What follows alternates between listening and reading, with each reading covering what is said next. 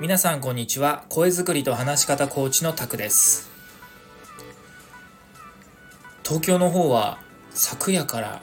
雪が降ってますね、まあ、今朝はもう止んでますが路面は雪でびちゃびちゃな状態ですね。皆さん通勤通学、えー、くれぐれもお気をつけください。無理しないようにしてください。さあ今回はですね平穏力もやもやイライラに縛られない穏やかな心を手に入れる方法についてお話をしたいと思いますが皆さんいかがでしょうか？日常の中で仕事をしている中でもやもやイライラしてしまうことありませんか？このモヤモヤイライラが発生してしまうとそれがどうにもこうにも頭から離れない。もうそのことで頭がいっぱいになってしまって、もうそれだけで疲れてしまうってね。そんなことありませんか？いや、今まさにその最中なんですよって思われてる方。はい。ぜひ、今日の音声、最後まで聞いてほしいと思います。今回は、そんなモヤモヤイライラに縛られない、平穏力を手に入れる方法をお話したいと思います。まあでもやっぱりありますよね。生きていれば、仕事をしていれば、もやもやイライラしない日はないと言っても過言ではないほど、まあ、何かしらのね、問題やアクシデントとかね、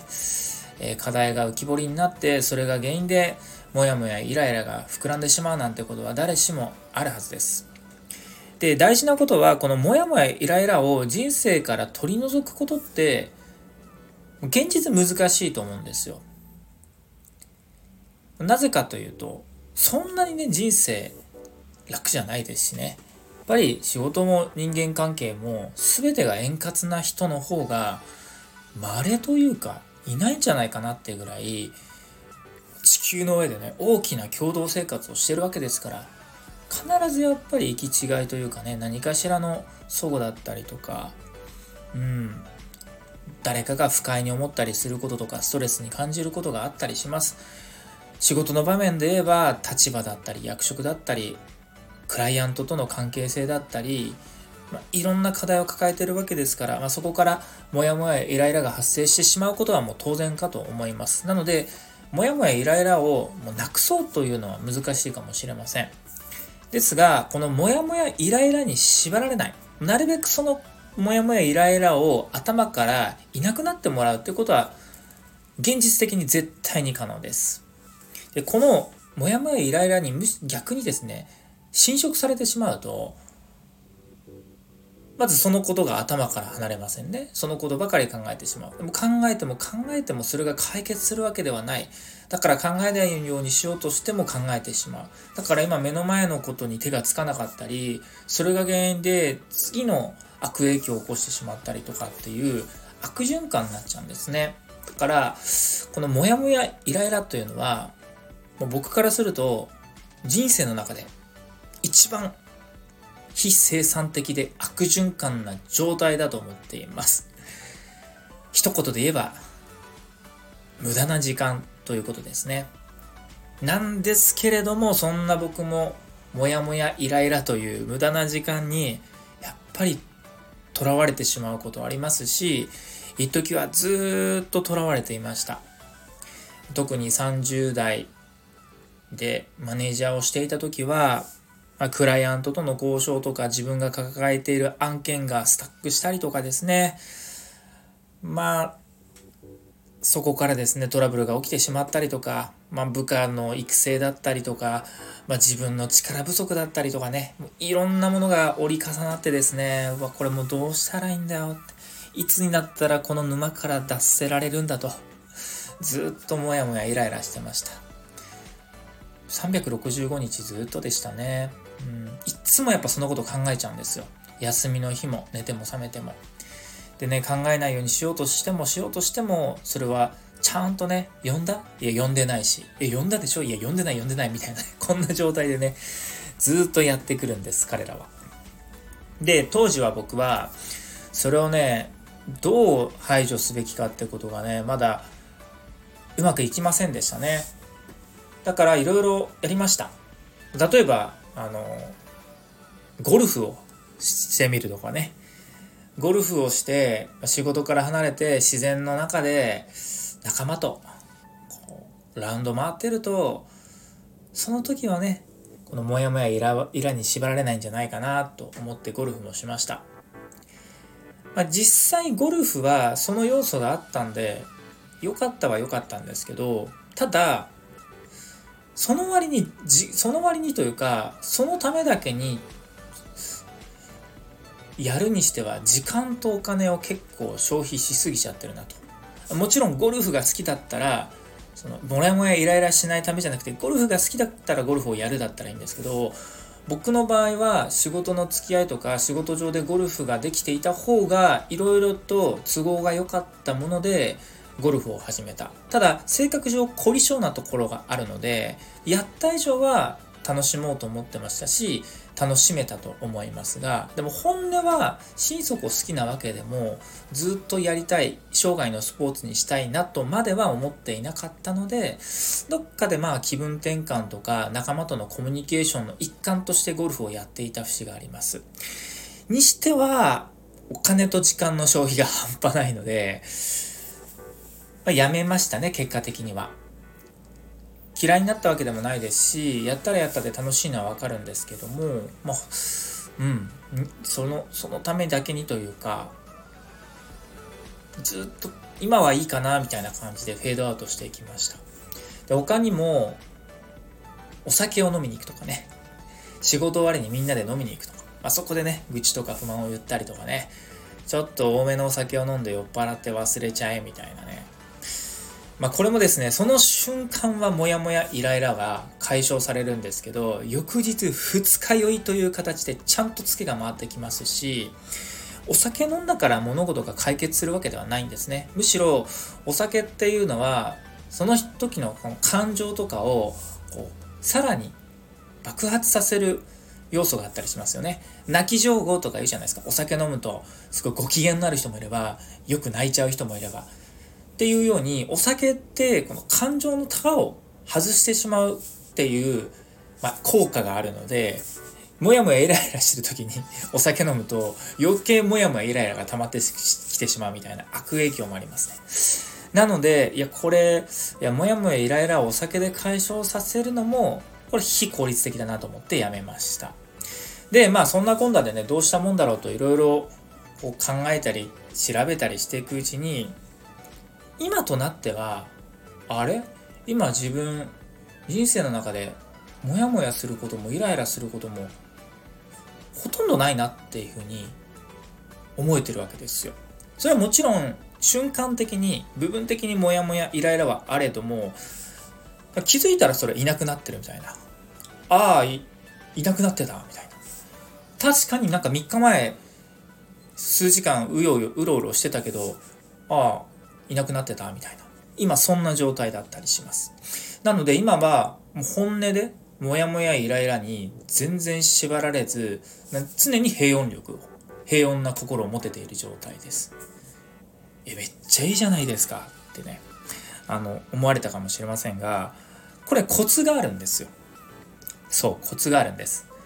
なんか僕がめちゃくちゃ器が広いとか、心が研ぎ澄まされてるとかっていうものでもなくて、これを気をつけてればモヤモヤイライラにとらわれないなっていうことが、まあ、ようやく分かってですねそれを考えたり塾生さんと話し合ったりする時に言語化する機会が増えてああそっかそっかこういうことかということが分かってきたので、まあ、その辺りを皆様にお話ししたいなと思います。ということで、もやもやイライラに縛られない穏やかな心を手に入れるためには、3つポイントがあります。1つ目は、時間を区切ることです。時間を区切るというのは、いつまでもそのことに時間を費やさないということですね。仕事で言えば、ずっと残業するとか、何かトラブルが起きているからそのトラブルのことでもう四六時中仕事をしたりとか調べ物をしたり作業をしたりとかっていう時間を区切らず無限にそのことに時間を注力してしまうことですね。これは正直やめた方がいいです。えでも問題が起きてるのに時間を区切るなんて逆にまずくないですか？って思われるかもしれませんけど時間をかけたから問題が解決するわけでもないじゃないですか。それはパフォーマンスありますよ。これだけ時間をかけたんですって言えば、ああ、そうか、これだけ時間をかけてくれたんだなってなるかもしれませんけど、それは一例であって、全てに適応するものではないです。時間をかければ全てが解決するわけではない。もちろん時間をかけることも必要ですし、時間をかけることで得られるものもあるので、何でもかんでも区切ればいいってわけではないんですがただあまりにもそこに対して自分のモヤモヤイライラの原因に対してのその部分に関しての時間をかけすぎてしまうと当然にですねモヤモヤイライラと常に向き合ってる状態ですしかつエネルギーを消費してしまうわけですね。そうするとだんだん自分の精神が疲弊してしまって頑張ろうって意欲すら湧かなくなってきてしまうんです。であれば、もう今日はここまでって終わって、休むとかね、違う時間を過ごすみたいに区切ることで自分の中でオンオフを作っておくことが大切ですね。仕事で言えば、今日は定時で帰るとかって決めたりとか、土日に仕事を持ち込まないとか、まあ、仮にどうしても納期があったりする場合は、もう土曜日の朝1で、もう朝いつもより早起きして、もう午前10時までには終えて、10時からはもう自分の休日、休みにするとか、こうやって時間を潔く区切ることで、もやもやイライラになる時間が減ります。僕も実際、その時間に際限なくやり込んでいた時は一番精神状態ひどかったですね。ずっと残業残業、休みの日も電話がかかってきたり電話したりということで、もう常に時間をそこに注いでいたんですけど、それ本当良くないなと思いました。まあ、あの、社用携帯があったりとか、仕事上電話を常々持っていなければいけない方には言いづらいんですけど、僕は、一時ね、土日とか休みの日はね、電話は出ないようにしてました。絶対出んぞと。今日は出ませんというふうにね、電話を棚にの中にそっとしまっていました。はい。これはな、推奨はしてませんよ。はい。ただ、そういうことで自分の中でね、時間を区切るってことは大切です。ついついね、パソコンとか電話があると、まあ、電話は着信があれば気になっちゃいますよね。で、メでパソコン開いてると、なんかメール届いてないかなって見ちゃいますよね。で、見ちゃうと、着信見ちゃうと、メール見ちゃうと、あ、これ返さなきゃと思って、またそこに時間を注ぐことになっちゃう。これね、悪循環なんですよ。そんなに急がなくていいとは思います。はい。まあ、ケースバイケースにもなりますけど、ただ、常々時間を区切る。ここまではやる。これ以上はやらないということを区切ることがとても重要ということですね。二つ目です。それ以外で集中できることを持つ。これも大切です。何かというと、例えば趣味とか仕事以外で集中できることとか楽しみを持つことですね。まあ、テニスとかね、筋トレをするとか、まあ、ゴルフもいいと思いますし、美術館巡りをするとか、まあ、あとは、手近なところで言うと、えー、ネットフリックスとか、アマプラで映画とかドラマを一挙見するとか、まあ、こういうのも、ありっちゃありだと思います。僕も一時すごく気になる映画とかはずっと見てましたし、ドラマも一挙見する方だったんで、そこでこう集中というかね、意識を違う部分に向けていました。まあ、そういう時間でも皆さんもあると思うんですよね。見たかったドラマを見る、映画を見るとか、本を読むとかっていうふうに、その、もやもやイライラの原因となるものから注意をそらすってことですね。で、注意をそらす時間が長ければ長いほど、まあ、心もね、安定しますし、リフレッシュできます。まあ、この時間を区切るということと似てますけれど、時間をただ区切るだけじゃなくて、その、それ以外で集中できることを持つことも大切です。僕以前は、あの、やっぱドラマとか映画とか見るのすごい大好きなんで、休みの日ね、一日ずっとこう、今日はこれをもう全話見るぞみたいにやってた時期も、見てた時期もあります。もうこれもいいんですけどね、これ見終わった後なんか今日何もできてねえなと。ただただずっとテレビ見て終わっちゃってたなみたいなことで、ちょっとなんか自己肯定感落ちてる感じがあったんで、それは今やめて。だから今はあんまりドラマとか映画ほとんど見ませんね。本当に興味があるもの以外は見ずに、今は僕の場合は将棋を指したりとか、あとは本を読んだりとか、あと筋トレ行ったりとか、まあ、サウナ行ったりとか、はい。まあ、そんな感じで、もうそのことを考えない時間を作るようにしてますね。まあ、将棋だってもう、将棋はめちゃくちゃ集中しますし、頭使いますから、そんなもう違うこと考えながら将棋指してたら勝てません。もう強制的に集中できます。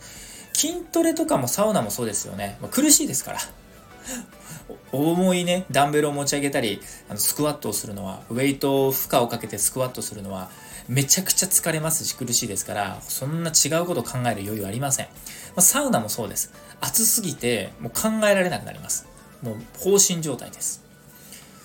っていうふうに、集中、強制的に集中できる状態をいくつか用意しておくと、結構これモヤモヤイライラは減りますよね。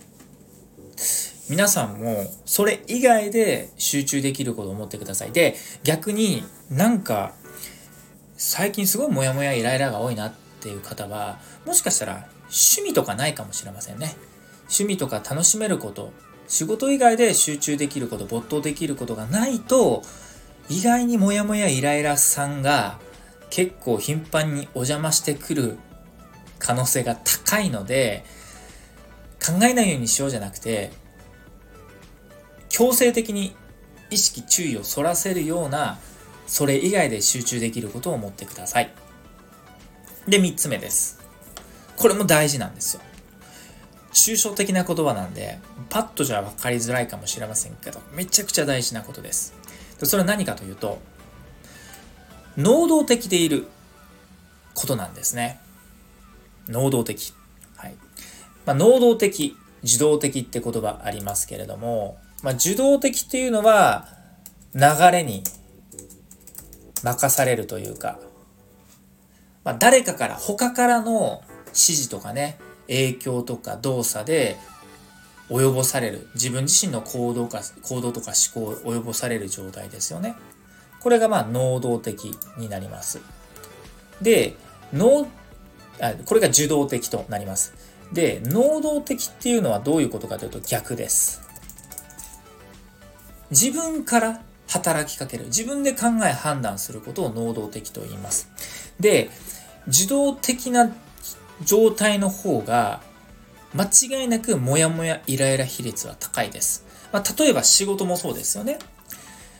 あの、面倒なクライアントさんから、ちょっとこのサービスの件、ちょっと見直してよ、もっとコスト下げてよとかって言われると、めちゃくちゃモヤモヤイライラ、イライラはわかんないですよ。モヤモヤするじゃないですか。そんなん自分に言われてもなと思うじゃないですか。あとは上司から、この資料ちょっとまとめといてくれるとか、えっと、この件についていついつまでにレポート出してくれるとかっていうに、他人から降ってくるタスクっていうのは、いわゆるこれ受動的な状態なんですよ。で、これって結構モヤモヤイライラの原因なんですよ。まあ、そうですよね。自分自身で自発的にやろうとかやった方がいいって思うものでなくて、自発性を無視して他人からこれやった方がいいとかやってくれとか、この日までにっていうふうに課されるっていうのは実際すごいストレスなんですよね。まあ当然組織にいれば能動的でいる必要もありますが、受動的にならざるを得ない場合もあります。なのでそれはうまくね、臨機応変にやらなければいけないんですけど、ただ、能動的でいる状態もキープしておかないと、誰かのね、言動や、えー、思考にね、えー、判断されて、まあ、他人にね、動かされてしまってね、自分主体で行動できなくなってしまうと、結果、もやもやイライラが助長されてしまうわけです。なので、能動的でいましょうと。他人に動かされず、自分主体で判断、行動するようにしましょうと。今日は自分の意思でこれをやろうとか、自分の意思でこれをやらないとかっていうふうに自分で決めるということなんです。それがですね、もやもやイライラにならないためのコツです。以上3つですね。時間を潔く区切ること。それ以外で集中できることを持つこと。そして、能動的でいること。これまとめると、まあ、つまり、自分の裁量でできることを増やすことなんじゃないかなと思います。他人の裁量に左右されていますしまいますと、もちろん時間も区切れませんし、集中する時間も設けられません。ですから集中できることも、それ以外で集中できなくなりますし、能動的ではなくて受動的になってしまいます。なので、今自分自身が自分の裁量でどこまで判断行動できているかっていうことをまずは見つめ直してあそう考えるとなんか自分の裁量でやってることなんかほとんどないなと思っている方はおそらくはかなりモヤモヤイライラに縛られている可能性が高いと思います。逆にですよ。いや、結構自分の裁量で行動できてますと。判断できてますという方は、うん、もやもやイライラしてないんじゃないかなと、僕はそのように察します。そうなんです。もやもやイライラに縛られている方というのは、実は他人の裁量に振り回されている傾向が高いんじゃないかなと僕は推測しています。はい、で最後、この3つのポイントに加えて、まあ、もっともっともっと何よりも大切にしてほしいことがありますので、それをお伝えして今日は終わりにしたいと思います。はい。もやもやイライラに縛られないためにまた平穏な穏やかな心を持って日々を過ごすためにどうすればいいかというお話なんですけど家族友人仲間との関係や時間を大切にすることです。正直孤独はイライラモヤモヤを助長させます。なのでぜひ家族友人仲間との時間関係を大切にしてください。自分から取りに行ってください。人間関係を頼りにすることも時にはめちゃくちゃ大切です。で、そうやって人間関係を大切にしておくと、結果ですね、もやもやイライラした時にそれをこう助けてくれたりとかね、一緒に分かち合ってくれる人がいたりすると、自分一人で背負い込まなければですね、もやもやイライラ度合いも薄くなりますし、またね、あ、こういう考え方もあるなとか、あ、こういうふうにやってみようかなみたいな、自分では導き出せなかった判断や選択肢が生まれることも仲間がいると結構あったりします。そこにですね、時間を潔く区切って、それ以外で集中できることを見つけて能動的でいることで結果、もやもやイライラが舞い込んでくる隙がなくなってくるんです。なので皆さんは、もやもやイライラが舞い込んでくる隙を作っておかないことが一番重要なんです。そのために時間を区切る。集中できることを持つ。能動的でいる。そして、家族、友人、仲間との関係や時間を大切にすることなんです。一人で抱え込んでも良いことなんて一つもありません。相談できる人や環境を見つけてほしいと思います。というとこで今日はこの辺りにしたいと思います。最後までお聴きいただきありがとうございました。皆様今日も良い一日をお過ごしください。また次の音声でもお会いしましょう。声作りと話し方コーチタクでした。それでは。